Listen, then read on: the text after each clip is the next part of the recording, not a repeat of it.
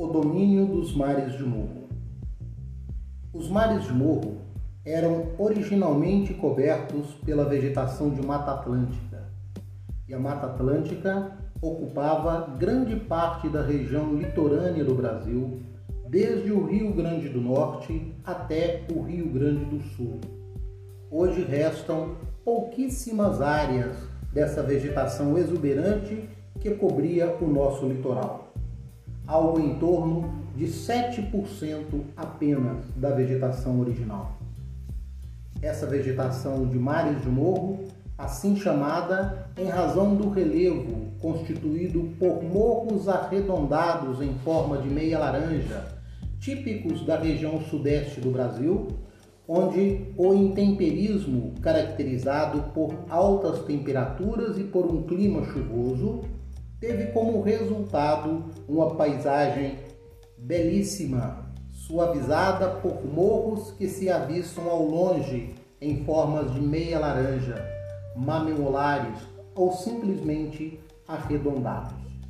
A devastação da vegetação do domínio dos mares de morro ou da Mata Atlântica se deve ao avanço da própria urbanização, das atividades de mineração, das atividades agrícolas, como o cultivo da cana-de-açúcar, o cultivo do café, a abertura de cidades.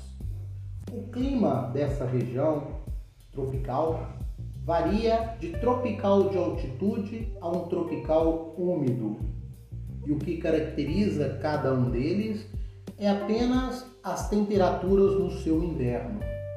O clima tropical de altitude vai possuir um inverno com temperaturas um pouco mais baixas.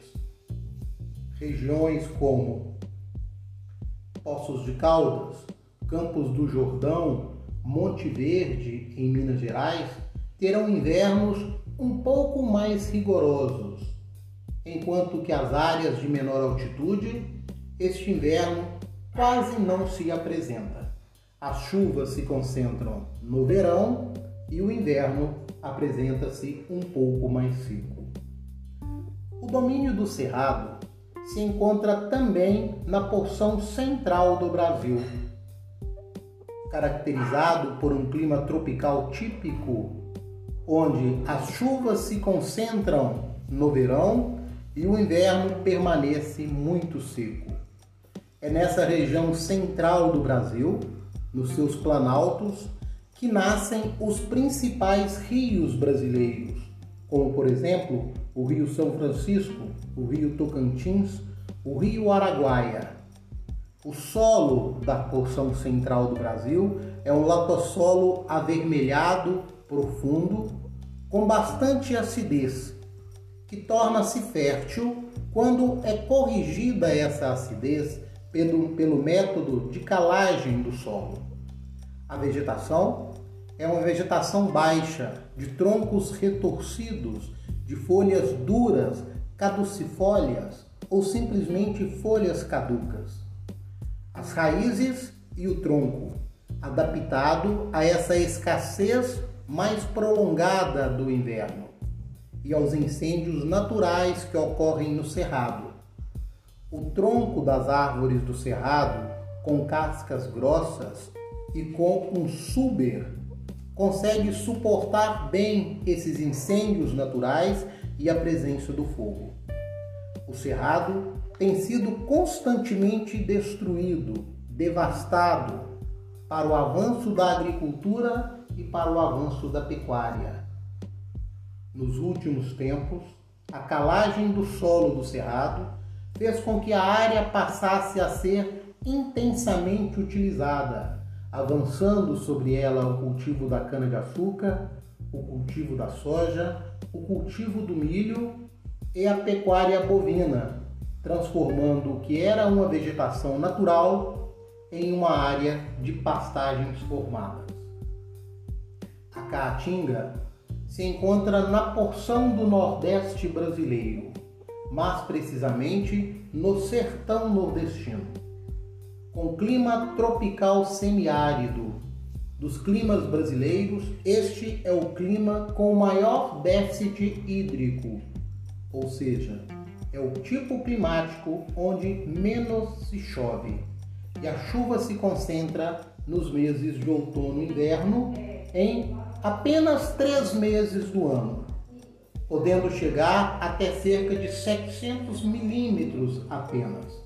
Essa escassez hídrica do Nordeste brasileiro, associado a um solo raso e pedregoso, faz com que a vegetação apresente o reflexo dessa característica climática. É uma vegetação branca, derivado o seu nome exatamente da expressão caatinga em tupi-guarani, que significa mata branca.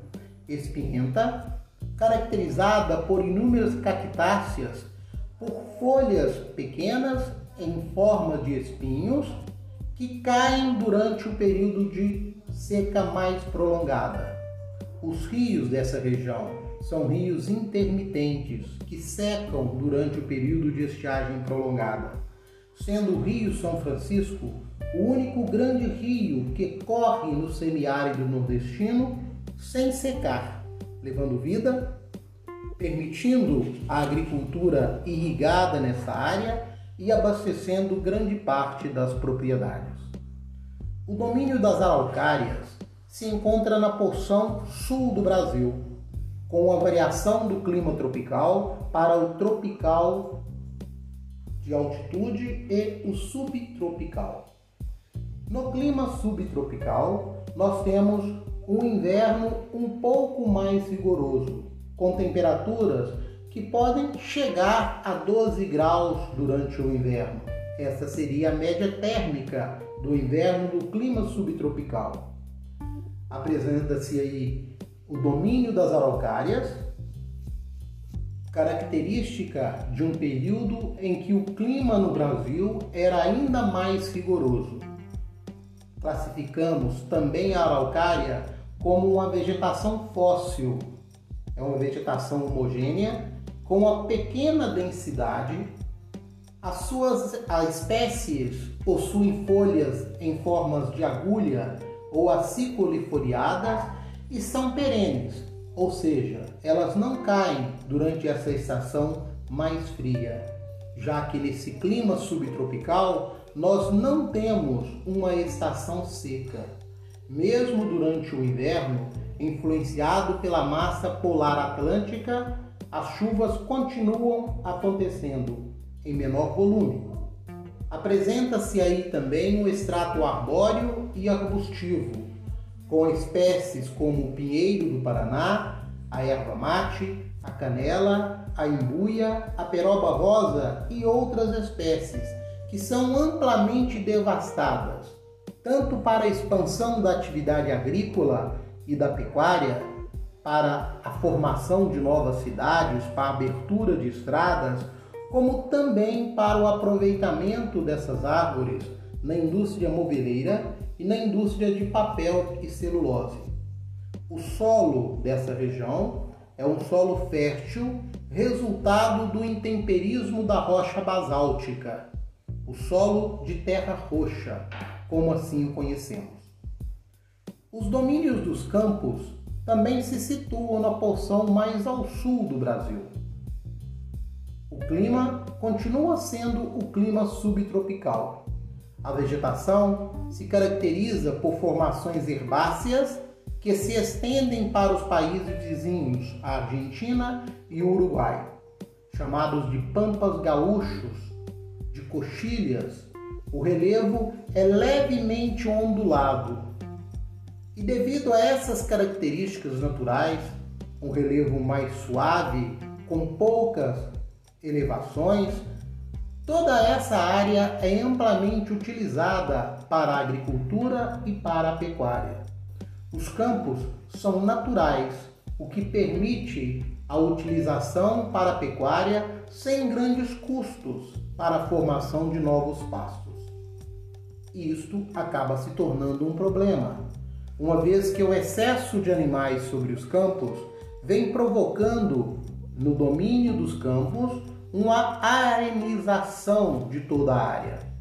O excesso de animais cava o solo e o vento constante que sopra dos pampas argentinos e uruguaios o minuano, vai levando toda a areia e depositando sobre os campos naturais que são extremamente frágeis, não permitindo o brotamento outra vez dessa vegetação. As áreas de transição vegetacional são aquelas que se encontram entre um domínio morfoclimático e o outro domínio morfoclimático.